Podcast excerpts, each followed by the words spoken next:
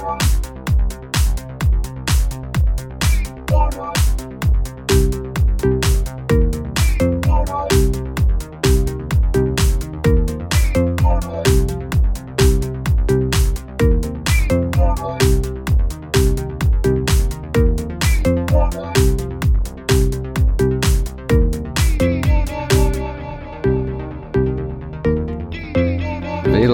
Willkommen bei Antenne Baldrian mit dem Claudio. Und dem Dominik. Wir sind wieder einmal in der Gegenwart nach unserem letzten 1918-Ausflug und reden äh, heute unter anderem über Rumänien. Dort äh, sind äh, die Leute auf der Straße, nicht weil es so ein toller Sommer war, sondern schon seit dem Dezember letzten Jahr. Genau. Ähm, fast wöchentlich äh, wird eine Demonstration abgehalten. Und äh, jetzt äh, in den Sommermonaten ist das auch einigermaßen äh, gut. Ganz eskaliert ist es nicht, aber äh, es hat doch prekäre Tage gegeben in Bukarest mit Mhm. äh, wieder Hunderttausenden von Demonstranten, auch sehr viele äh, Rumänen aus der Diaspora, die auf Rumänien sind, eigentlich nur zum gegen die sozialdemokratische Regierung protestieren. Und wir haben uns jetzt einmal gefragt, wieso ist das eigentlich so? Und schauen das mal an. Mal zum Anfang ähm, müssen wir sicher mal ein halbes Jahr zurück oder äh, vielleicht sogar drei, zwei Jahre zurück. Ähm, Ende 2016 sind äh, Parlamentswahlen in Rumänien, wo eben die PSD, das ist äh, das sind Sozialdemokraten, einen Wahlsieg errungen haben und dementsprechend auch dann die Regierung haben können stellen, wie so oft. Rumänien ist dort ein, ein komischer Fall eigentlich, was äh, so ostdeutsche Ex-Sowjetstaaten anbelangt. Nicht Ostdeutsche. Äh, Ost osteuropäische. äh, Ostdeutschland können wir also. Osteuropäische äh, Ex-Sowjetstaaten. Da wir dort dann eigentlich so nach der Wende eigentlich nie wirklich eine klare, auch eine politische Wende dann halt äh, vollzogen hat. Es hat dort nach der Wende so eine kurze Zeit lang äh, so eine bürgerliche Regierung gegeben, aber äh, die ist dann nach wenigen Jahren auch schon wieder abgewählt worden. Und dann ist eigentlich die PSD an die Macht gekommen, wo größtenteils eigentlich aus Ex-Kommunisten bestanden hat. Also die heutige PSD, die ist ja irgendwie, glaube ich, so Anfang 2000er entstanden durch Fusionen von so mehreren Parteien, oder? Mhm. Aber es sind eigentlich die gleichen Leute, die dort schon nach der Wende eigentlich so ein bisschen sagen haben, mehr oder weniger. Ja. Genau, ja. Also das ist so irgendwie ein Potpourri aus verschiedenen Parteien. Es, äh, durch äh, eben viele Korruptionsskandale auch in der oberen Etage gibt es auch, äh, oder hat es immer wieder mal gegeben, dass irgendeiner geschasst worden ist nach seiner Karriere oder irgendwie wieder so ein, eigenes Projekt aufgezogen hat. Das gibt es auch. Über was reden wir heute eigentlich? Das ist, falls man sich noch mag erinnern, ähm, um letzte Weihnachten herum ist es äh, in Bukarest recht ungemütlich zu und her gegangen. Es sind auch sehr viele Leute auf der Straße gewesen. Ich weiß nicht, ob man sich noch mag an das erinnern. Ähm, ich noch so knapp, dass das äh, das Thema war, so um Weihnachten herum. Mhm. Und der Grund dort war, dass gerade vor Weihnachten und dann im Januar 18 äh, es um eine Verabschiedung gegangen ist von einer Justizreform, die die Arbeit so in der Antikorruptionsbehörde von Rumänien sehr schwierig macht. Sprich, ähm, halt einfach die Überführung von angeklagten Leuten oder eben dann vor allem Parlamentarier wegen Korruption, das einfach äh, stark erschwert hat. Das hat eigentlich auch noch eine Vorgeschichte, die mit einer Frau zusammenhängt, mit der Chefanklägerin von, der, von dem Antikorruptionsdirektorat von Rumänien. Das DNA. DNA heißt das. Und sie heißt äh, Laura Godruta Kövesi. Die ist Leiterin geworden von dem DNA und die hat, äh, seit sie angefangen hat, 2013 ist das gewesen, stark aufgeräumt, vor allem auch im Parlament. Ähm, hat dort sehr viel äh, eben Korruptionsfälle aufdeckt, äh, hat sich auch nicht gescheut, eigentlich so die ganz grossen Player eigentlich auch anzulängen dort. ähm, was unter anderem dazu geführt hat, dass der Liviu Dragnea oder Dragnea, das ist äh, der Chef von der PDS, verurteilt worden ist wegen Korruption. Also nicht zu seiner eigenen Bereicherung. Es ist dort um einen Fall gegangen von zwei äh, in dem Sinne illegal angestellte Arbeiter, die Parteigelder äh, in dem Sinne unterschlagen worden sind Mhm. oder falsch, äh, Mhm. falsch gebraucht worden sind.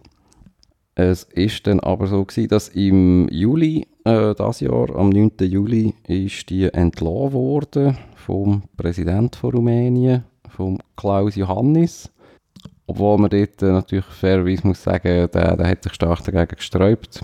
Irgendwie, ich, ich muss glaube jetzt da mal irgendwie so ein bisschen die, Geflechte irgendwie erklären. Also so wie ich es gelesen habe, ist es so gewesen, dass irgendwie der Justizminister ähm, die Entlassung irgendwie verlangt hat oder äh, beantragt hat. Mhm. Das war ein bisschen umstritten, gewesen, wie das genau aussieht, ob der Staatspräsident dem muss Folge leisten oder nicht. Mhm. Johannes hat das eigentlich zuerst nicht wollen und dann hat aber das Gericht offenbar entschieden, dass er sich nicht inhaltlich darf einmischen in so Personalentscheidungen. Und hat er sie eigentlich quasi müssen entlassen. Mhm.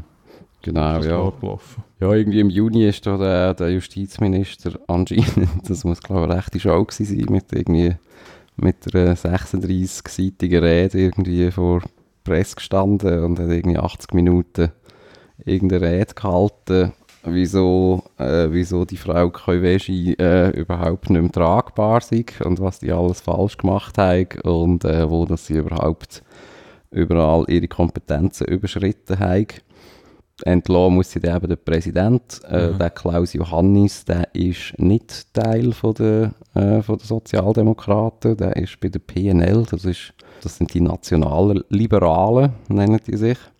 Ich glaube, das ist so etwas Ähnliches wie, äh, wie halt sonst Liberale.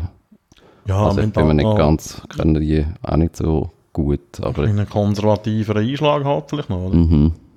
Vielleicht wie so ein kleiner FDP bei uns oder so. Genau, ja. Ja. Ähm, genau, hat sich dann geweigert und hat dann das höchste Gericht eigentlich äh, beordert, das nochmal anzuschauen, aber auch das Gericht, ähm, das ist eigentlich stark in PDS-Hand. PDS, die führen, ähm, also die haben noch mit so einer kleinen Partei eine Koalitionsregierung, also sie haben eigentlich fast die Hälfte der Stimmen. Und auch noch eine spannende Personalie in dem ganzen PDS-Gefüge ist eigentlich eine der wichtigsten Personen äh, im Staat, nämlich eine Premierministerin. Das ist äh, Vasilia Viorica Dancila, wenn die so heisst. Ähm, Kann man nicht machen. 2016 sind eben die Wahlen gewesen. Sie ist, äh, also sie führt eigentlich schon die dritte Regierung an in der ähm, PDS-Legislatur. Und die scheint äh, mal so wirklich null Schnall von gar nichts zu haben. Das ist, glaube ich, einfach so eine Marionette von dem äh, Dranier, eben von dem PDS-Chef. Ähm, also je mehr man eigentlich über das. Hm? Das heisst im Fall PSD, gell? Hey, was habe ich gesagt? PDS.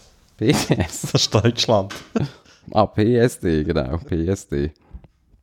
Wo bin ich jetzt gewesen? Also das Bin Ding ist ja, die, die, die Premierministerin, die ist ja, also von dem geht man aus, die ist ja nur Premierministerin, weil der, der Dragnea nicht kann Premierminister sein, weil er vorbestraft ist, oder? Genau, ja, der darf das eben nicht werden. Also, ja, wäre es auch geworden, oder vielleicht wird es ja mal noch da irgendwie, ich weiß auch nicht, vielleicht kommt er mal eine Amnestie über oder so. Wer weiß? Ähm, Oder nächste Präsidentschaftswahl vielleicht. Mhm. Lustig finde ich eigentlich, dass man von der auch irgendwie so wie fast nichts gehört oder weiß oder was auch immer. Also sie war schon im EU-Parlament und äh, ist jetzt Premierministerin. Hat anscheinend mal in Interviews das Gefühl gehabt, Pakistan und Iran sind Teil von der EU. Was? das ist ja fast äh, Palin-mässig. Ähm, ja, eben, die hat eigentlich schon fast so auch so Trumpsches Potenzial. Scheint noch, noch blöder zu sein. Ähm, ja, das ist einfach so eine Marionette-Regierungschefin, ja. Also eigentlich sehr erschreckend. Das, das ist wirklich, äh, je mehr man irgendwie über das ganze Rumänien liest, ist das wirklich einfach so ein Netzwerk, wo, wo sich einfach an dieser Macht haltet.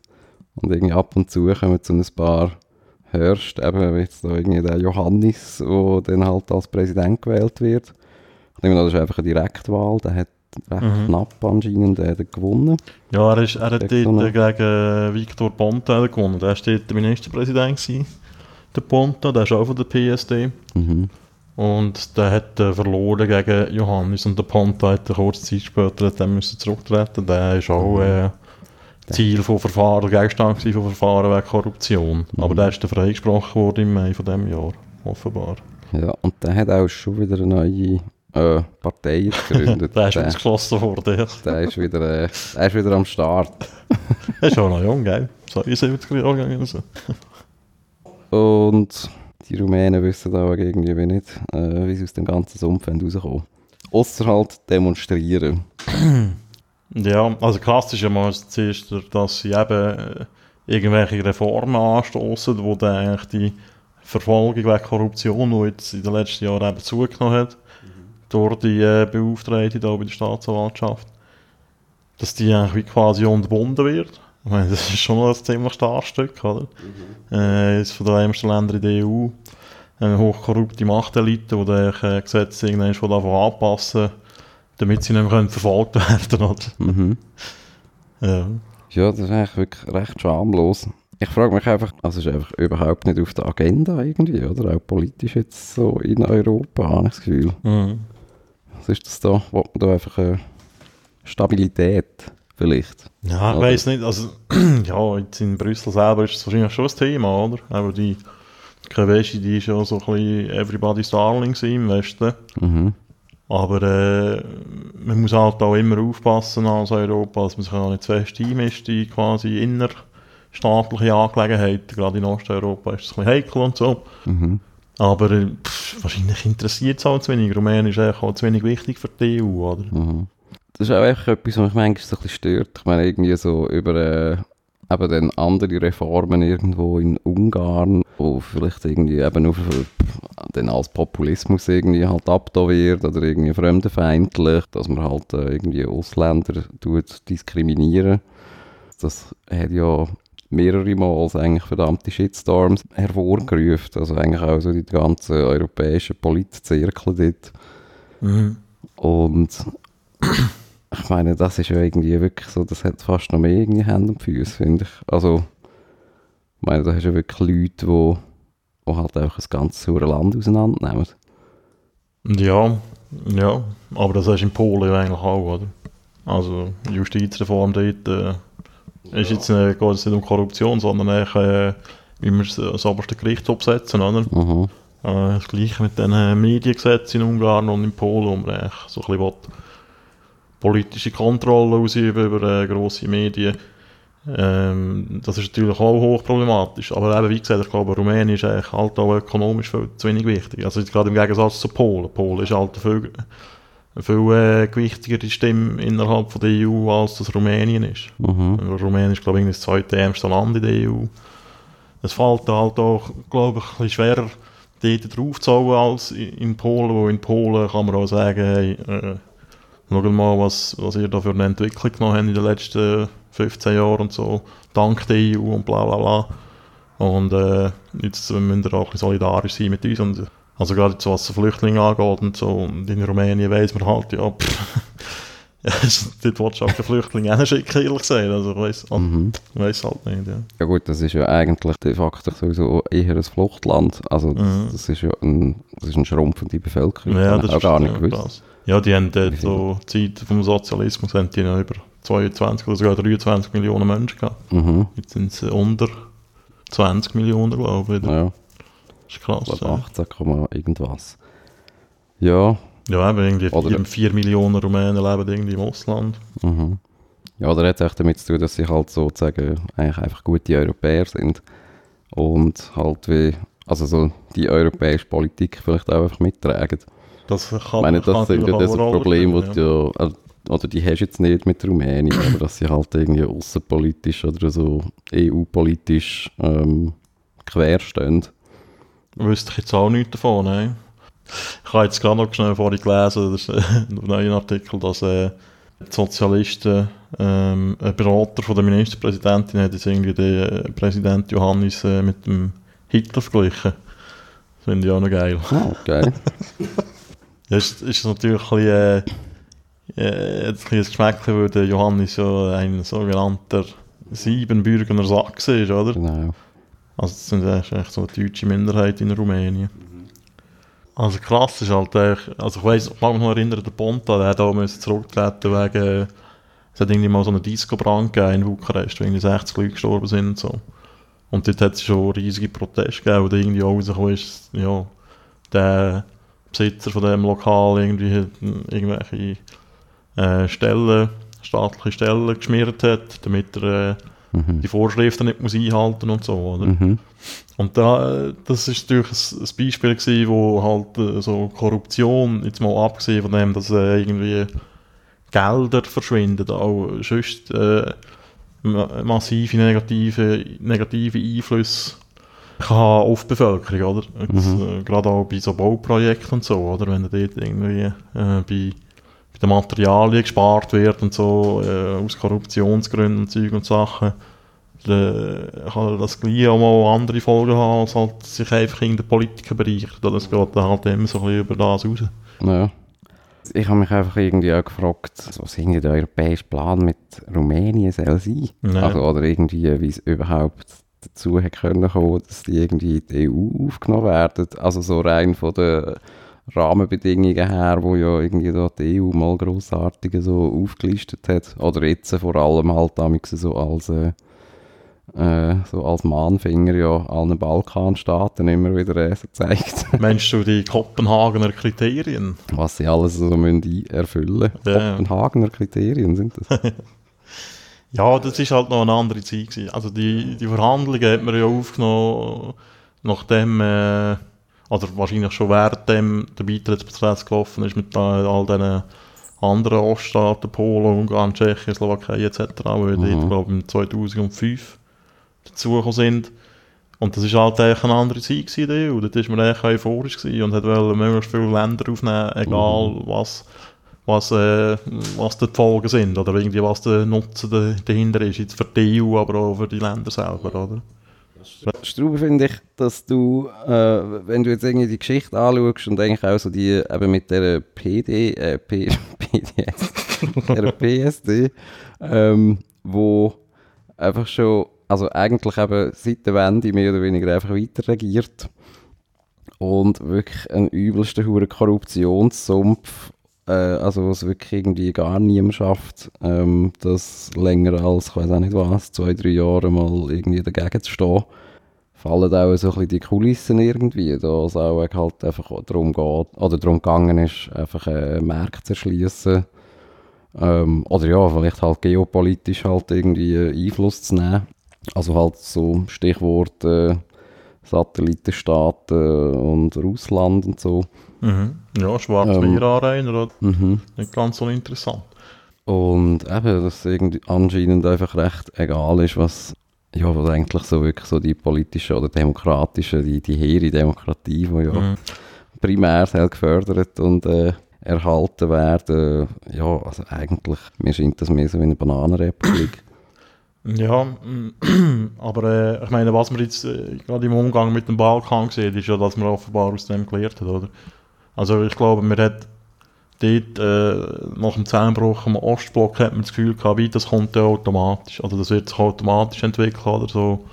Demokratie, Rechtsstaat, Wohlstand, also das kommt mit dem Wohlstand und bla bla bla. Und wenn man in die EU kommt, dann ist sowieso mal ein Wohlstandsboost und so. Und da kommt eben, entwickelt sich das so Hand in Hand. Und halt all die Ostländer oder viele von den Ostländern, die zeigen jetzt halt eigentlich im Nachhinein auch, dass es halt nicht so zwangsläufig ist, oder? Mhm. Darum ist gerade noch ein, Beispiel Polen. her. Ich meine, die haben, die haben eine brutale wirtschaftliche Entwicklung seit Jahren. Also das ist wirklich krass. Mhm. Ähm, das sieht man ja auch in dem Land, wenn man dort ist. Aber äh, das heisst noch lange nicht, dass irgendwie wegen dem äh, im Hinblick auf Demokratie oder auf Rechtsstaat auch immer sich äh, Richtung Westen entwickelt, oder? Mhm. Oder Richtung unseren Vorstellungen von einer funktionierenden Demokratie und einem Rechtsstaat. Ja. Das ist halt eigentlich nicht zwangsläufig. Ja, die Frage ist ja sowieso, auch in so Ländern, also wer, bei wem kommt, kommt denn überhaupt so ein Aufschwung an? Mhm. Ähm, aber sicher bei gewissen Leuten, tendenziell auch, auch äh, bei Leuten, die halt in urbanen Zentren irgendwie leben. Ja, das ist klar. Ob das dann tatsächlich eben bei, äh, ja, irgendwo, ich weiß auch nicht, auf irgendwelchen Landstreichen, die nicht so interessant Mhm. sind, wie jetzt gerade äh, Warschau oder was auch immer. Ja, da sieht es teilweise aus wie im 19. Jahrhundert, ja. Also da fahren die Leute ähm, teilweise mit dem Ross umeinander, oder? Mhm. Und ja, Das gibt es in Rumänien ab, ja. dass so einer vielleicht fragt irgendwie so, ja, bäh, was bringt mir das jetzt alles? Ähm, oder äh, was ist genau der Unterschied, ob jetzt irgendwie Politik in Moskau oder in Brüssel gemacht wird? So, ja, Ja, du, solange es ja nicht schlechter ist, kann es dir eigentlich auch egal sein. Nein, die profitieren ja auch. Also, ich meine, weißt, man kann ja schon kann ja vieles über die EU sagen, aber dass sie, dass sie mega viel Geld investieren in so Infrastruktursachen, sei es jetzt bis zum Autobahnbau oder so, das kann man eigentlich nicht so bestreiten. Und ich meine, die Frage ist immer, wa- was machen die Leute damit? Oder was macht auch äh, eine Regierung mit dem, oder? Mit Mhm. diesen Geldern. Und ich meine, wir Schweizer, wir wir haben ja auch jetzt äh, äh, da die Kohäsionsmilliarden, das ist ja alles auf Osteuropa gegangen, mehr oder weniger, in so Projekte und so. mhm. Aber ja, schlussendlich sind halt die Leute dort halt auch gefordert, Mhm. etwas mit dem anzufangen. Und Ja. in Rumänien finde ich es halt, jetzt gehen alle auf die Straße und demonstrieren, aber äh, was ist bei den nächsten Wahlen, oder? Also gibt es irgendwie aussichtsreiche äh, Alternativen zu dieser Mhm. PSD? Ja. Also das habe ich mir auch gefragt, als ich da irgendwie so ein bisschen mich gescheit gemacht habe. Äh, also, äh, eben, wa- was sind das für äh, 50% knapp für Idioten, die irgendwie einfach Aha. permanent die hure Dreckspartei wählt? Also muss man so sagen, das kannst du ja nicht, das kannst du fast nicht verantworten, so etwas. Ja, also weißt, das ist schon, also auch wirklich so, auch die Schamlosigkeit, wo ja irgendwie das ganze Parlament irgendwie dort unten agiert, das ist, das ist völlig abstrus. Ja, aber eben, das ist ja, das ist ja wie in vielen Ländern, wo es äh, Regierungen gibt, die jetzt irgendwie so im Westen nicht zurückpassen in Europa. Oder im Westen, äh, ich weiß gar nicht, was das soll heissen. Im, äh, aus der Sicht von einem Befürworter von, einer, von einem liberalen, demokratischen Rechtsstaat nicht so ganz passen. Ich meine, die, Mhm. in Ungarn, die haben eine brutale Mehrheit, die Fidesz, oder? Mhm. Das kann man halt einfach wie nicht irgendwie wegdiskutieren, oder? Mit dem Mhm. muss man irgendwie auch, Ja gut, auch aber umgehen. die sind ja wenigstens, also weißt du, das, das kann ich jetzt irgendwie so vielleicht logisch mal noch irgendwie nachvollziehen. Ich meine, das ist so wie mal äh, eine neue Geschichte gewesen, eben ja auch nach diesen Sozialdemokraten, wo ja auch in Ungarn ähm, heftige äh, Skandale ja hatten, Mhm. da mit dem, ich weiß gar nicht mehr genau, was das, da hat es doch mal so Tapes gegeben mit dem irgendwie Regierungschef, wo äh, ich weiß Mhm. ich weiß nicht mehr genau, was er dort dann alles rausgelassen hat. die Leute als Idioten bezeichnet und so. So, Mhm. so Zeug, Ja, oder? irgend so etwas, ja. Weiss auch nicht genau. Ja gut, das sind ja vielleicht auch irgendwie, wie- vielleicht sind sie auch gar nicht so ganz vergleichbar. Also so von der ähm, Intention, wieso, eben wieso wählst du die oder die andere Partei oder was auch immer. Aber äh, zumindest so ein bisschen die, die Reaktion halt irgendwie, gerade in vielen osteuropäischen Ländern, dass du vielleicht eine Partei wählst, wo, wo sich jetzt halt wirklich mal auf den Nationalstaat und äh, so wirklich die nationale Souveränität irgendwie bezieht und Selbstbestimmung und eben alles rundum, wo sich irgendwie reinmischt, ist böse, ähm, kann ich irgendwo emotional noch so nachvollziehen. Also ich meine, die kommen ja eigentlich aus einer supranationalen politischen Struktur und äh, ja, haben ja gemerkt, dass das äh, sehr schlecht funktioniert hat ja, das kann ich schon verstehen. und die EU ist ja eigentlich auch so etwas, also Vergleichst also- du gerade die EU mit der Sowjetunion? Ja, nur vom Ding her. Also von der, von der Idee, dass, dass du dich halt eben, dass du eigentlich supranationalistisch äh, dich orientierst und halt eben nicht auf den Nationalstaat, oder? mhm. Ich meine eigentlich, ja, eben die Sowjetunion ist irgendwie zusammengebrochen und klar, dort hat man seine, äh, der Westen hat ja all die Staaten eigentlich mit offenen Armen empfangen, aber äh, ich meine, mehr oder weniger gerade so im gleichen Zug, äh, ja, dann ja schon, ähm, schon eigentlich auf dem Zug oben gewesen, haben äh, eben Nationalstaat, das ist irgendwie, das ist nicht mehr so. Ja, was ich mich da halt, also weißt, ich kann das auch nachvollziehen, dass das Bedürfnis so ist, dass man eben den Nationalstaat irgendwie pflegt, so einem Mal hat, gerade eben Polen zum Beispiel, das ist ein, ein riesiges Drama über Jahrhunderte hinweg, bis die endlich mal ihre eigenen Staat haben. Dass es dort Leute gibt, die jetzt irgendwie nicht gerade Bock haben, dass die ganze Zeit noch aus Brüssel irgendwie hören, wie sie es selber machen und so, das kann ich schon nachvollziehen.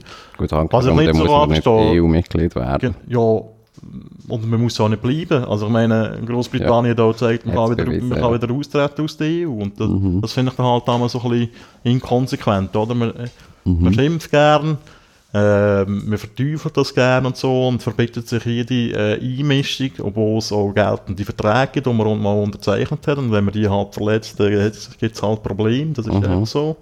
Das merkt die Schweiz auch im Umgang mit äh, der EU oder auch mit den Amerikanern und so. Ähm, da, da finde ich halt einfach, äh, die sind doch so konsequent und äh, gehen aus der EU. Ich meine, das wäre, das wäre glaube ich, ein ziemliches Problem für Europa, für die Stabilität und so, aber Mhm. einfach irgendwie so die hohle Hand machen und das Geld nehmen und irgendwie gleich nicht sagen, ist alles beschissen. Das ist irgendwie, also das kann sie ja irgendwie durch auch nicht sein, oder? Ja. Gut, das ist auch einfach das, was im Moment am besten funktioniert, oder? Also Ja, ja. daheim halt irgendwie über, über die nächste höhere Instanz irgendwie runterfluchen. Ja, das passiert in der Schweiz auch. Funktioniert da auch sehr gut. Ein bisschen über das, äh, Ja, über das Bundesbären Der runterfluchen. Gemeindepräsident flucht über den Kanton, der Regierungsrat äh, flucht über Bern und der Bundesrat, über wer flucht der? Über das Volk. Über Brüssel. über Brüssel. Brüssel. Äh, Ja. ja, ich meine, weißt du, eben, ja, mir ist schon klar, dass es gut funktioniert, aber das ist eigentlich äh, halt verlogen. Also, ich finde es nicht geil. Ja. Das sind eben die rechten Bromances. Ja, ja. ja Rumänien, Zukunftsaussichten, düster. Nein, mich nimmt zurück, was bei der nächsten Wahl Ich weiß passiert. es eben gar nicht. Ja, das, das nehme ich jetzt wirklich auch mal Wunder. Wann sind die letzten gewesen? Im 16. oder? Mhm. Äh, also, übernächstes Jahr in dem Fall. Wenn es nicht vorgezogen geht, aber gibt es ja nicht. Die sitzen, glaube ich, recht äh, fest im Sattel. Wo, wo du noch gesagt hast, ich so eben, glaube eher Sorgen um den Klaus Johannis machen. seine Solange, Gesundheit. oder? solange echt der noch Präsident ist. Ja, aber wo du noch gesagt hast, äh, dass für dich schwer verständlich ist, dass die irgendwie, dass die korrupt äh, irgendwie äh, quasi Elitepartei PSD so lange stützen. Äh, Ich, ich weiß ja nicht, wie es im Detail ist, aber was ich mir noch vorstellen kann, ist halt, dass auch viele von dem System auch irgendwo profitieren, oder? Mhm. Und dann halt das Interesse auch nicht wirklich, wie, wie nicht vorhanden ist, das irgendwie äh, zu verändern, weil das vielleicht so fest gehockt ist und so überall irgendwie verflochten in, in jeden Bereich von der Gesellschaft. Gerade in der Wirtschaft ist es ja auch so, oder, dass die PSD dort auch dick drinnen ist. Ja. Ähm, eben, dass es halt äh, wie auch nicht wirklich ein Interesse daran gibt, dort gross etwas daran zu ändern.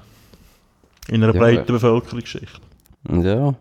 Ja, einfach so die, wenn ich einfach so denke, gut klar, das ist halt auch die neue Mobilität, die sie auch haben, eben der, ähm, der Abfluss von, von Menschen, die sie ja offensichtlich haben.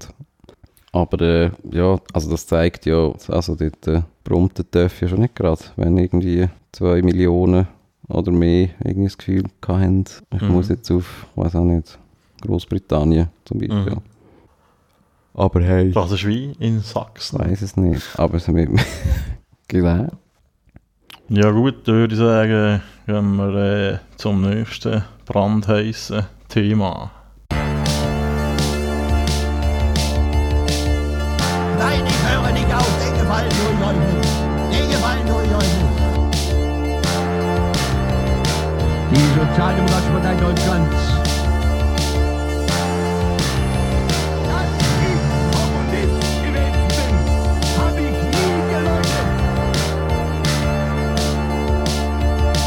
Wegfahren. Die Kommunist, Pfui Deibel, Bolschewist.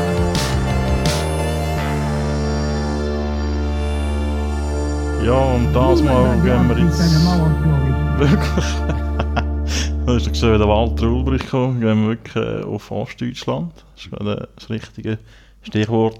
Und zwar ist er da in den letzten Tagen äh, zu einer grösseren Kontroverse in Deutschland, äh, in Chemnitz, wo äh, bei einem Stadtfest ein 35-jähriger Deutsch-Kubaner äh, abgestochen worden ist und gestorben ist. Und tatverdächtig sind, glaube ein Syrer und ein Iraker, Flüchtling. Ähm, und der eine hat schon selber abgeschoben werden, das ist eigentlich nicht gemacht worden. Und natürlich äh, sind die besorgten Bürger wieder mal besorgt. Ab der, äh, wie sie es nennen, der Messermigration. Was ich auch einen ganz schönen Ausdruck finde. Messermigration. Auf jeden Fall hat es dann äh, Demonstrationen gegeben. Äh, ich glaube, am Montag letzte Woche ist es ein bisschen ausgeartet. Es hat äh, Jagdszenen gegeben, also wo äh, Menschen Jagd gemacht haben auf äh, Leute, die eine andere Hautfarbe sind oder erkennbar sind als Ausländer. Ähm, Ausgeartet. und äh, am letzten Samstag hat es dann noch einen grossen Trauermarsch gegeben von äh, rechten Organisationen. Und jetzt an dem Montag ist ja das grosse Konzert, wo unter anderem die Toten Hosen gespielt haben in Chemnitz, durchgeführt wurde, also eine Gegenveranstaltung. Und auf jeden Fall ist so wieder mal ein bisschen Diskussion äh, entbrannt in Deutschland.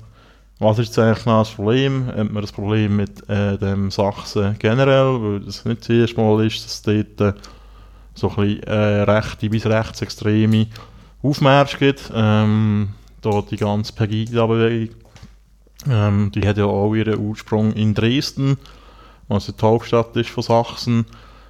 Und äh, jetzt ist so ein bisschen Diskussion losgegangen, ähm, ist das Problem von Sachsen, ist das Problem von den Flüchtlingen, die man eingeladen hat, oder äh, was ist eigentlich los in Deutschland, Claudio? Was ist eigentlich los in dem Land?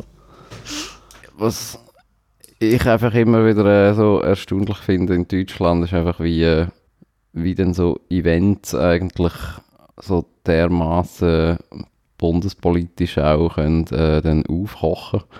Ähm, also nicht um da irgendwie eben die, äh, äh, die ganzen Vorkommnisse irgendwie zu verharmlosen. Ich meine, das ist äh, schon ähm, beängstigend in dem Sinn natürlich, wenn, äh, ja, wenn, wenn halt irgendwelche fast schon äh, Hooligans sozusagen die Staatsmacht halt äh, dann herausfordert oder äh, sogar äh, es, ähm, eine Zeitenweise auch aushebelt. Auch die Sicherheit für, für Leute nicht mehr gewährleistet ist, nur weil sie irgendwie äh, äh, bisschen dunklere Hautfarbe haben oder irgendwie generell irgendwie ausländisch aussehen, was auch immer das dann soll heissen. Aber ja, äh, was wollte ich eigentlich sagen? Was, was ich einfach manchmal äh, jetzt, äh, oder einfach in dieser ganzen AfD-Diskussion zum Beispiel auch häufig auch ein bisschen befremdend finde, ist irgendwie die, fast schon die, äh, die Angst eigentlich eben vor, vor der äh, Erosion von der Staatsgewalt sozusagen oder von, von, der, von der demokratischen Staatsmacht, äh, wo irgendwie in Deutschland vorherrscht. Es, ist sicher auch irgendwie verständlich, dass, irgendwie, dass man in Deutschland dort ein bisschen sensibler natürlich ist, wenn äh, plötzlich wieder eine Partei im, äh, im Bundestag hockt, wo sehr, sehr Mühe hat, sich gegen Rechtsextreme abzugrenzen. Ich meine, die Qualität hat man ja zum Beispiel eben irgendwie im linken Spektrum nicht, aber wenn ich das irgendwie so vergleiche, weiß auch nicht, irgendwie mit so G20-Gipfel in Hamburg, dort, äh, dort hat man natürlich logischerweise nicht irgendwie Hetzjagden auf Ausländer gemacht, aber ja, da kann man irgendwie auch sagen, dort sind ja auch irgendwie eigentlich halt einfach Polizisten angegriffen worden, was auch immer. Ich meine, es ist halt auch Chaos und dass man dem nicht halt einfach einfach äh, klar, einfach rechtsstaatlich dann halt begegnet, ähm, ja, auch in einem gewissen Selbstverständnis vielleicht auch als Rechtsstaat und nicht irgendwie, ähm, ja, alle gerade schon wieder emotional völlig am Rad drehen. Ähm, das, das kann ich manchmal nicht ganz verstehen. Also das so, ich habe manchmal so das Gefühl, dem, dem demokratischen Rechtsstaat fehlt manchmal irgendwie so wieder eine, eine Art eine gewisse Coolness. Ja, das ist ja immer so ein bisschen die Frage, äh, wie man auf so etwas reagiert, oder?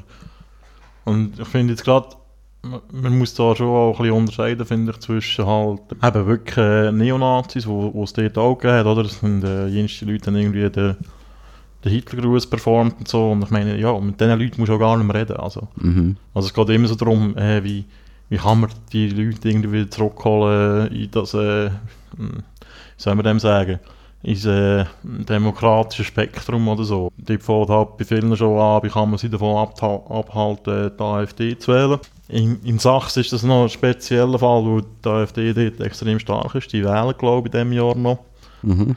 Und äh, also laut Umfrage hat die AfD dort äh, gegen die 25% von der Stimmen. Mhm. Ähm, zum Vergleich, vielleicht CDU ist so knapp um die 30 rum noch. Äh, SPD reden wir gar nicht mehr. knapp über 10%. Mhm. äh, ja, also das ist dort halt schon mal, stellt sich irgendwann mal die Frage nach einer, fast nach einer Regierungsbeteiligung von der AfD. Und bei der AfD finde ich es halt, ähm, ich weiß nicht, ob wir über das schon mal geredet haben, aber das ist halt wirklich äh, das Problem, dass man es irgendwann mal verpasst hat, die Partei wie so ein bisschen anzunehmen als eine Realität und äh, auf eine gewisse Art auch ernst zu nehmen und nicht die ganze Zeit gerade in eine Nazi-Ecke einzustellen. Also mir, ist, mir ist völlig klar, dass die mega problematisches Personal haben zum Teil. Äh, Stichwort äh, Björn Höcke. Ähm, es gibt auch schon Exponenten, die halt eigentlich wirklich, das sind eigentlich Rassisten, also die sind dann nicht weit davon entfernt. Irgendwer, also von der MPD zum Beispiel oder so. Mm. Oder halt wirklich musst sagen, ja, mit diesen Leuten musst du eigentlich auch nicht wirklich äh, ernsthaft diskutieren über irgendwie Fragen von Integration oder irgendwie, ja, Mhm. Migration etc. Ähm, und den Moment hat man halt irgendwie so ein verpasst, wo, wo die AfD eigentlich noch äh, so ein eine eurokritische Partei war, oder? Und die hat sich eigentlich also was ist das jetzt, fünf Jahre her oder so vielleicht, ich weiß es nicht einmal mehr. Ähm, und seitdem hat sich die Partei einfach auch extrem radikalisiert Ja. in vielen Bereichen, oder? Und äh, ich stelle mir schon langsam auch die Frage, also wie, wie gefährlich ist die Entwicklung überhaupt? Also ich meine eben, wenn man gerade die deutsche Geschichte kennt und so, wenn man dann manchmal so äh, Beiträge von AfD-Exponenten liest äh, gegenüber äh, äh, Migranten oder Ausländern, dann wird es einem manchmal schon ein bisschen geschmuch. Also mir wird es manchmal schon ein bisschen geschmuch, wenn ich das lese. Mhm. Und äh, jetzt habe ich auch so ein bisschen das Gefühl gehabt, in dem Chemnitz hat es auch so eine, äh, wie soll man dem sagen, Verbrüderung gegeben zwischen der ganzen Pegida-Bewegung und so und der AfD. Ähm, was wieder ein, ein neuer Schritt wie nach rechts ist. Und ich finde halt auch der Anlass ist einfach, also es, es tut mir wirklich leid, oder? dass der Mann der gestorben ist und so, das ist tragisch, keine Frage und so, das ist scheiße, das ist soll man verhindern, wenn das, wenn es geht. Wir wissen aber, dass man das nicht immer kann verhindern kann. Aber es ist nicht so, dass in Deutschland jeden Tag irgendwelche Weise von äh, Dunkelhäutigen abgestochen werden. Als wäre das Abstechen irgendetwas, wo irgendwie, äh, es geht zwar immer um Islam in dieser Diskussion, als wäre das irgendetwas Kulturimmanentes äh, von Moslems oder so, als wäre es so das Ding, irgendwie Leute abstechen. Und das ist das, was mich in dieser Rhetorik irgendwie auch traurig macht. Also ich meine, man kann ja traurig sein um den Tod, ähm, aber als man da jetzt irgendwie muss so, so Tausende dort irgendwie Trauermarsch veranstalten, das verstehe ich ehrlich gesagt nicht. Und das ist halt echt ein hergeholter Grund, das ist auch politischer Missbrauch von dem Mann, wo man ja, also es gibt auch so jenste, äh, die Linken sagen, das sei Antifaschist und bla bla bla.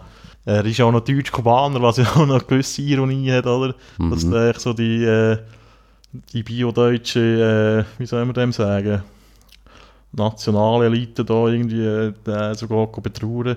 Es ist halt ein willkommener Anlass gewesen, um äh, Politik zu machen und das ist halt echt irgendwie äh, daneben, finde ich. Also angefangen hat ja das eh mal äh, eben eigentlich, also recht unpol also unpolitisch. Ich meine, all die Parteien, die sind ja dann erst eigentlich später äh, aufs Boot. Ja, das Oh, ist oder? ziemlich schnell mal politisch geworden.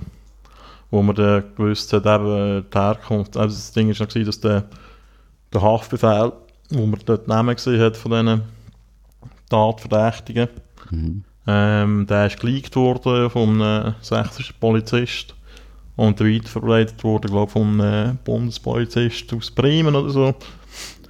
Ähm, und die ist dann halt wirklich losgegangen, oder, mit der äh, ein weiterer Fall, also es hat schon mehrere so Fälle gegeben in Deutschland, wo es grosse Aufschrei gegeben hat, wo Äh, wenn äh, Leute, die während der Migrationskrise in Anführungs- und Schlusszeichen sind, äh, so Verbrechen begangen haben. Mhm.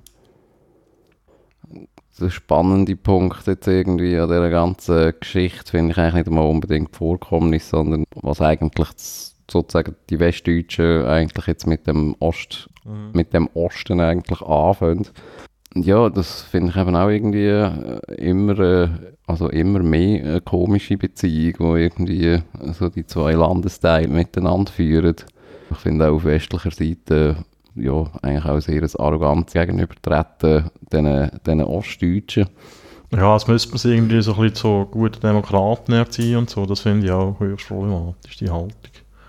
Ja, und jetzt irgendwie auch so ein bisschen die, ähm, die Art und Weise, wie man äh, jetzt halt eben eigentlich auch sowieso eigentlich ganz Ostdeutschland einfach so als Nazi-Hort irgendwie einfach so abstempelt. Mhm. Ja, finde ich auch eigentlich recht bedenklich. Also ich meine, natürlich äh, ja, äh, hat es dort einen sehr hohen äh, jetzt, äh, Wähleranteil von, eben von der AfD mal. Ja, es ist auch so, Was gewesen, dass das alles für Wähler sind, ich meine, das seien dahingestellt mal. also die MPD steht auch lange in vielen Landtagen vertreten gewesen, oder? Mhm. Ja, ich meine, klar, das hat jetzt irgendwie halt mit der AfD so eine Art als rechte Sammelbewegung, kann man eigentlich sagen. Mhm. Irgendwie wie mal eine Dimension angenommen, die du halt wie einfach nicht mehr kannst ganz ignorieren, oder?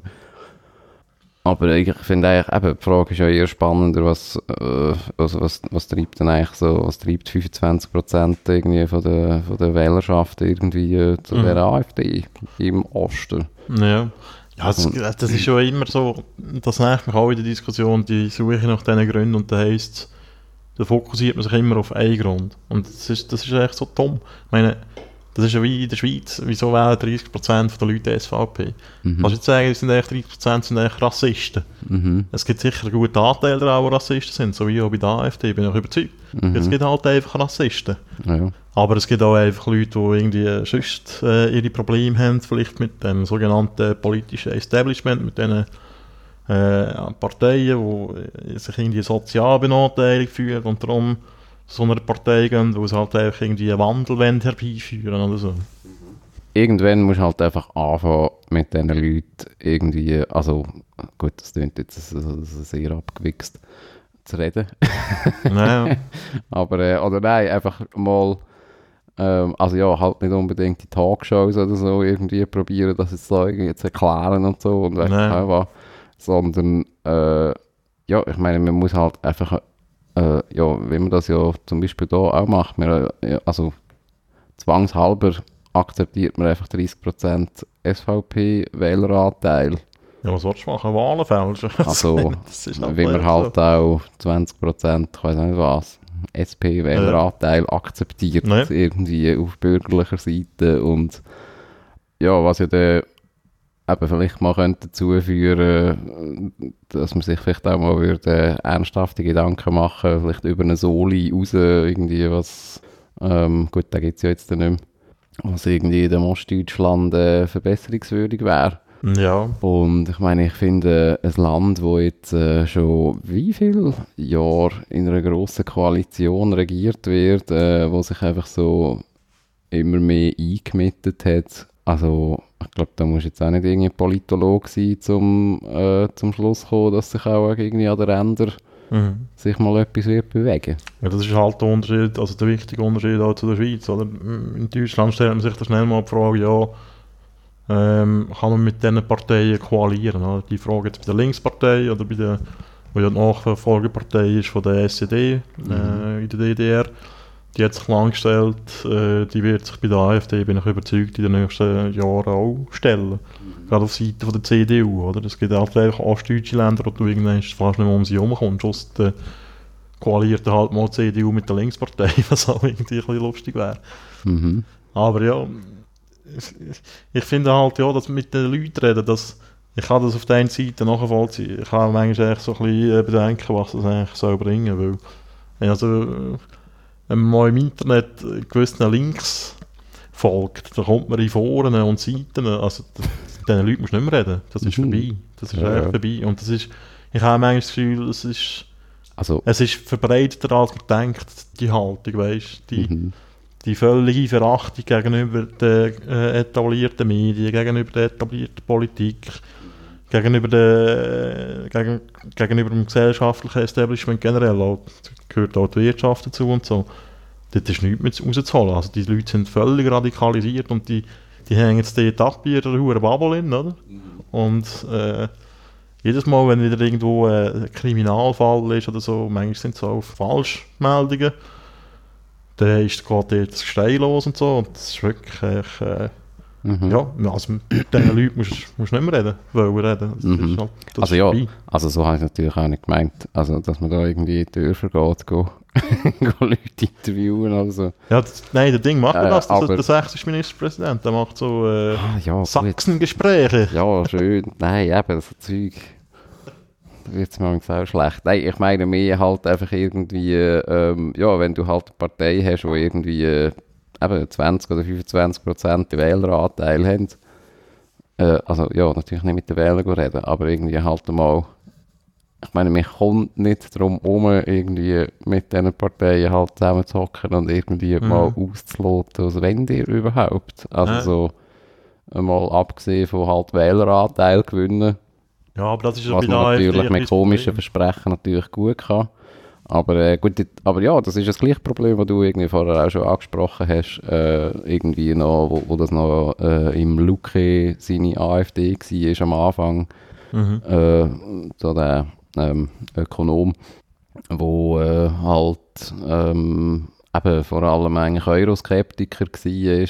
Mhm. Ähm, und ja, halt auch sehr so christlich-konservative, Äh, so gesellschaftspolitische Standpunkte gehabt hat, wie Mhm. irgendwie, also Züge, wo man irgendwie von ganz anderen Parteien auch gehört, Ja, auch von Mitte-Parteien, was irgendwie Ehe und da und weißt du, also weißt so, Das finde ich eben auch manchmal schwierig in dieser Diskussion halt von linker Seite, wenn da halt einfach gesagt wird, alle Leute, die irgendwie das Gefühl haben, ja, die CDU, das ist nicht meine Heimat, weil die irgendwie zu progressiv geworden ist und so, dass das eigentlich gerade halbe Nazis sind und so, das, das finde ich, das finde ich extrem schwierig, oder? mhm. Ich finde es auch extrem schwierig, die AfD zu wählen im heut- heutigen Zustand, aber dass es offenbar ein Bedürfnis gibt, dass es auch noch äh, eine bürgerliche Alternative gibt zu der CDU, wo halt unter der Merkel wirklich äh, in vielen, vor allem auch gesellschaftlichen Fragen, die halt für die Leute offenbar wichtig sind. Ich meine, ich habe eine ganz andere Haltung in all diesen Fragen, aber Mhm. das muss man doch einfach irgendwo auch akzeptieren und anerkennen, oder? Mhm. Und einfach, man kann das nicht einfach irgendwie abschreien und das Gefühl haben, es geht irgendwie weg. Das geht eben nicht weg. Also Ja. Das zeigt die AfD. Ja, und ich finde, es ist ja dann auch eigentlich wie, äh, es passiert ja dann auch das, wenn du halt mit so Parteien eben nicht redest, also eben mit gar niemandem, passiert dann eigentlich irgendwo die Radikalisierung. Ich meine, Ja. wenn du, ich meine, wenn du in einer Partei signalisierst, irgendwie eben, ich meine, so in gewissen Fragen Kooperation können wir uns, können wir uns vorstellen, aber äh, einfach mit denen und diesen Leuten. Mhm. Und sicher nicht irgendwie eben mit so einem Halbnazi wie der Höcke oder wie irgendwie, ähm, ja, ich weiß gar nicht, wie all da die Huren Doppel heissen. Ja, dass man halt, also so eben würdest du denn das eigentlich verhindern, dass du nur halt eigentlich äh, so die komischen Huren Hitzköpfe halt einfach äh, probierst zu isolieren, Mhm. aber durch Kooperation eigentlich mit der Gesamtpartei halt. Ja. Aber ich habe manchmal eben wie so- wie so das Gefühl, dass der Zug schon ein bisschen abgefahren ist. Mhm. Vielleicht äh, wird sich zeigen, dass es doch nicht so ist, aber ich glaube im Und Moment, langsam schon, ja. im Moment schon ist, ist das Partei-Establishment von der AfD ist auch schon ziemlich radikal. Also, Mhm. Also ja, ich meine, die haben ja jetzt schon zweimal einen Totalbruch gehabt, Mhm. eigentlich mit der Parteispitze. Ich meine, ja, und zuerst ist der- irgendwann war es Rechtsruck, gewesen, oder? Wie? Ja, ja, also zuerst ist der Luki eigentlich von der Petri Nee. mal rausgestoßen worden halt Ja, und und sie noch einen. als würde das, äh, als würde das nicht länger. Das ist ja auch die gewesen, die mal irgendwie von was geredet hat. Ich weiß auch nicht mehr. Von Selbstschussanlagen an der Grenze oder irgendwie sonst etwas. Ja, und dass der Begriff Völker wieder so positiv besetzt wird. Mhm. Und dann äh, ist er im zweiten, zweiten Gang ist er die auch plötzlich wieder zu gemässigt gewesen. Äh, ja, hat Ja. man vielleicht gescheiter einfach mal mit dem Luke irgendwie Ja, und ich mag, mal geredet, was ich- der eigentlich will. ich mag mich noch gut erinnern, wo der Luke durch die Talkshows durchgereicht worden ist, vor ein paar Jahren. Und dann er immer wieder in die braune Ecke gestellt worden ist. Und ich, ich vermisse manchmal so ein bisschen die Reflexion, auch gerade von den Medien, aber auch von den anderen Parteien im Nachhinein, dass sie das irgendwie selbstkritisch irgendwie mal irgendwo durch anerkennen, dass das vielleicht ein Fehler war. Mhm. Weil das würde schon, das würde vielleicht schon mal etwas helfen in dieser ganzen Debatte, wo einfach so aufgeheizt ist und so, so absolut geführt wird. Das ist auch etwas, wo mir der, der Reich Ranitzky wieder mal in den Sinn gekommen ist, wo der hat mal, es gibt so eine, hat mal so eine, glaube ZDF-Serie gegeben, so Zeugen, Zeugen des, Jahrhunderts oder so, wo so Leute eigentlich so ein bisschen erzählt haben, Interviews gegeben haben, wo eben quasi das 20. Jahrhundert ziemlich komplett erlebt haben. Mhm. Und er hat so, er ist ja eigentlich, äh, er ist ja ein Opfer vom Holocaust äh, im Warschauer Ghetto noch der lang versteckt, ein paar Jahre in Polen. Und er ist irgendwie gefragt worden, ob er noch Angst hat vor den Deutschen. Und er hat so gesagt, ja, nein, eigentlich so konkret nicht. Das Einzige, wo ihm eigentlich Sorgen macht, ist so die, die, die Radikalität, die die Deutschen haben. Und zwar in jeder Hinsicht. Und das ist etwas, was ich irgendwie mega gut kann nachvollziehen kann. Weil das, das siehst du so viel in der Diskussion, es gibt wie nicht, es gibt keinen Graubereich, sondern es ist, entweder bist du auf der guten Seite oder auf der schlechten Seite und dazwischen gibt es dann nicht mehr viel. Und das ist auch das Problem, finde ich, in der, in der linken Bubble. Weil du bist so schnell bist du abgestempelt als, als eben halber Nazi. Wenn du irgendetwas kritisch sagst gegenüber Migration oder äh, ich weiß doch auch nicht, Mhm. Klimawandel. Wenn du schon nur ein Mühe Zweifel dran, dran hast, dass irgendwie äh, der Klimawandel kann verhindert werden oder irgendwie äh, muss, muss radikal bekämpft werden, dann bist du eigentlich schon los. Und das ist irgendwie so etwas, wo ich, wo ich irgendwie wie so denke, ist das irgendwie etwas Deutsches oder so? Äh, ich,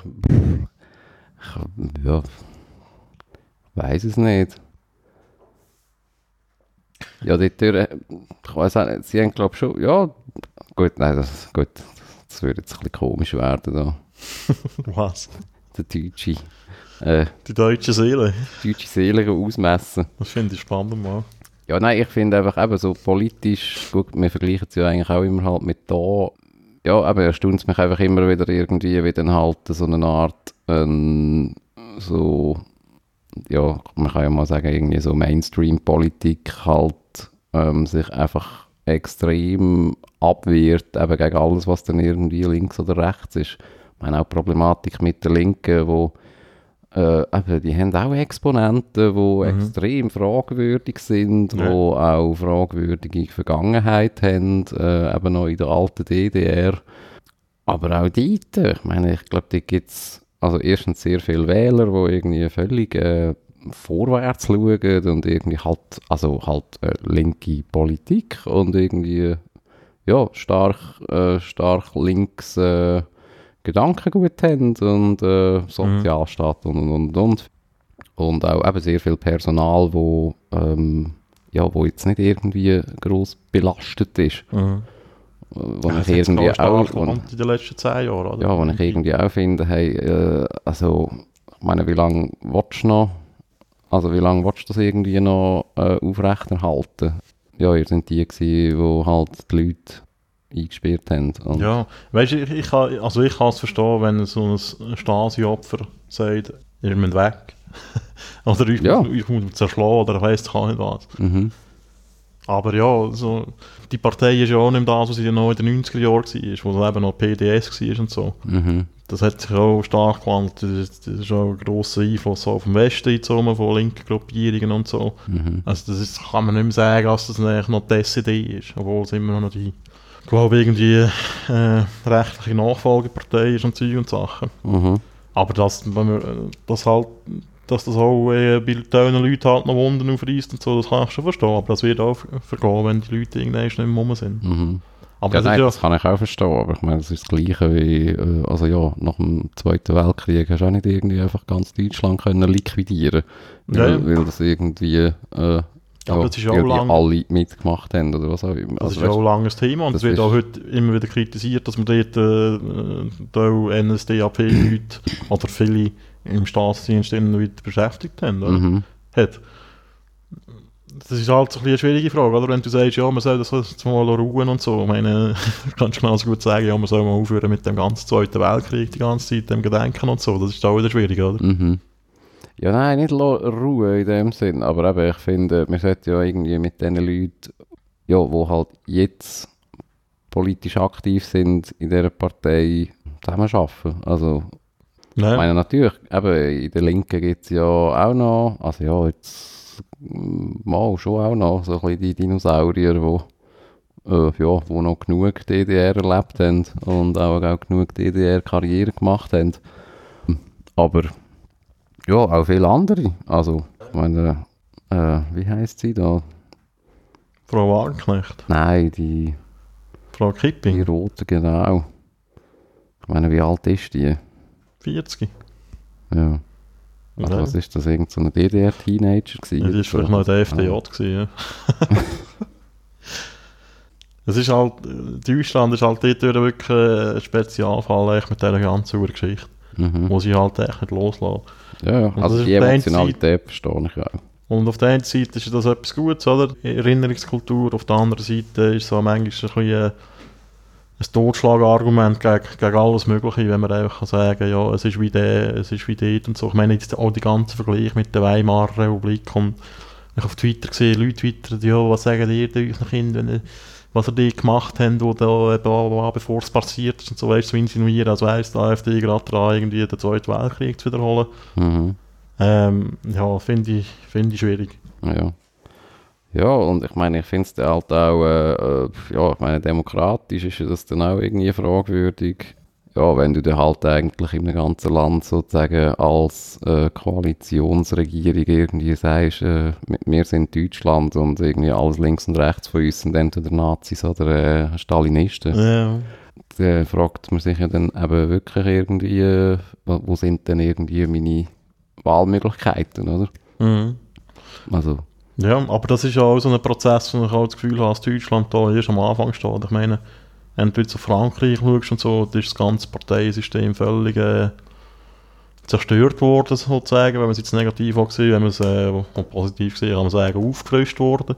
Und ich glaube, in Deutschland wird, wird Ähnliches passieren. Also die SPD, da sehe ich nicht, äh, nicht viele Möglichkeiten für die. Die können machen, was sie wollen. Sie, äh, sie verlieren Wähleranteil. weil Die ganzen traditionellen Milieus, die gibt es eigentlich irgendwie wie, wie so nicht mehr. Und die Fragestellungen sind eigentlich halt andere als vor 60 Jahren. Und das wird halt auch dazu führen, dass die, die eingesessenen Strukturen ja, wahrscheinlich auch werden unter Druck geraten, oder? Mhm. Vielleicht ist einfach auch der Links-Rechts-Kompass äh, halt mittlerweile halt Ja. überholt. Ja, das bin ich sowieso überzeugt, ja. Ja. Wow. äh, die besorgten Bürger in Chemnitz haben ja auch skandiert, äh, frei, sozial und national. Also liberal, Schön. FDP, NSDAP und SED. ja. Ist das, ist das die neue, die neue Koalition? Nein, das, ist, das sind Nazis, gewesen, die das gemacht haben. Das ist ein Nazispruch. Aha.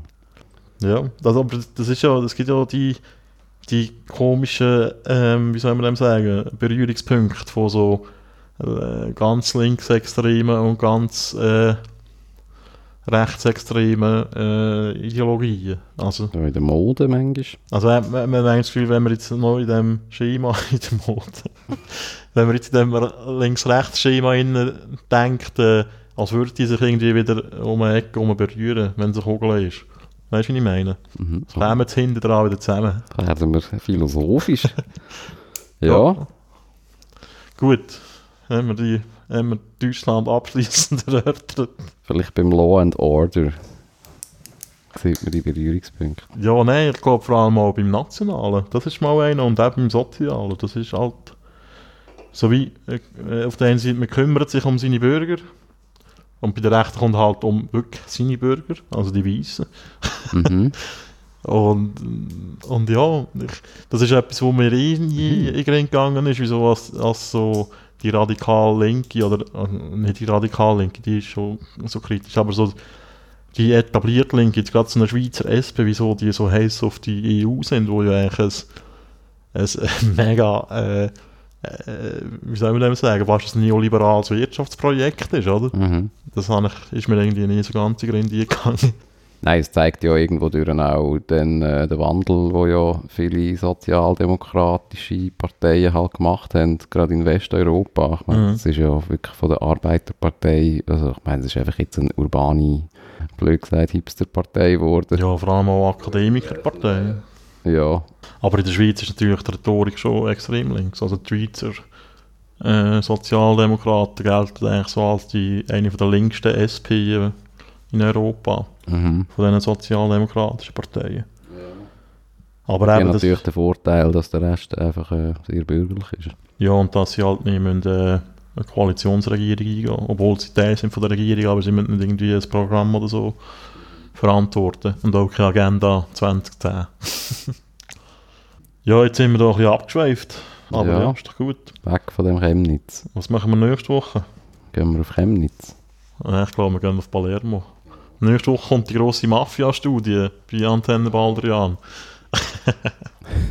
Kurz bevor wir aufgelöst werden in einem Säurebad, ja, genau. dürfen wir es noch veröffentlichen. Hey, wir werden in Sizilien sein und äh, ich glaube, wir werden schon eine Folge aufnehmen, oder? Mhm. Ja, unbedingt.